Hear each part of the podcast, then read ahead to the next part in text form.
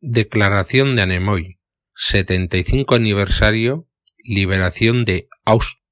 en relación con la presencia del rey de España en los actos del 75 aniversario de la liberación del campo de exterminio de Auschwitz por el ejército soviético el 27 de enero de 1945.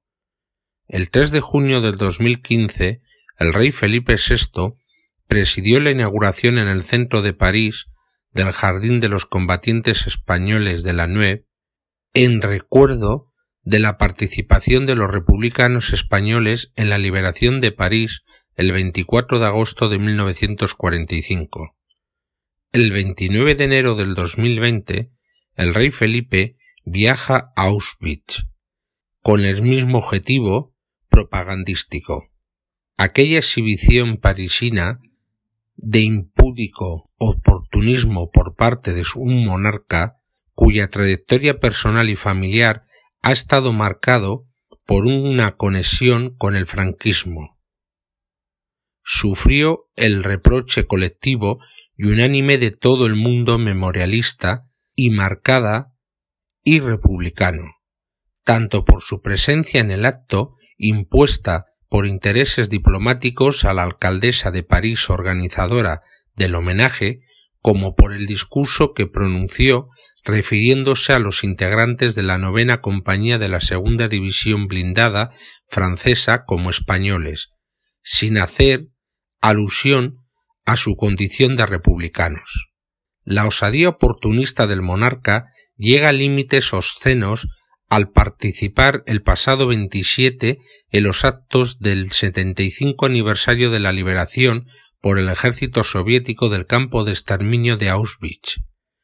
al lado de los descendientes de las realezas de países invadidos por Alemania,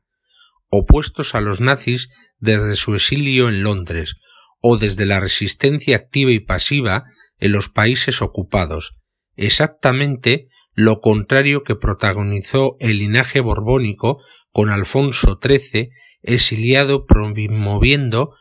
la ayuda militar italiana a Franco y el infame Juan de Borbón, del que es nieto el actual rey, ofreciéndose a combatir personalmente al lado de las fuerzas del Tercer Reich, que combatían a la República, junto al ejército rebelde y a las divisiones fascistas italianas. Así la presencia real española adoleció de dos graves incoherencias en este acto. La histórica, por la filiación dinástica de la familia Borbón de colaboración con el régimen de Hitler y de Mussolini,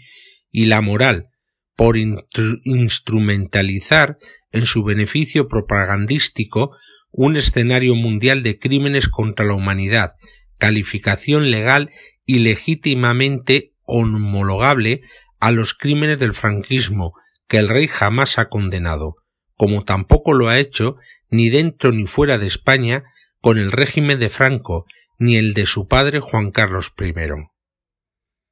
Con sus antecedentes, el colectivo de militares demócratas españoles Anemoy proclama su más enérgica protesta por la utilización por el rey de un acto de homenaje a las víctimas del Holocausto para intentar maquillar las raíces franquistas de la monarquía española,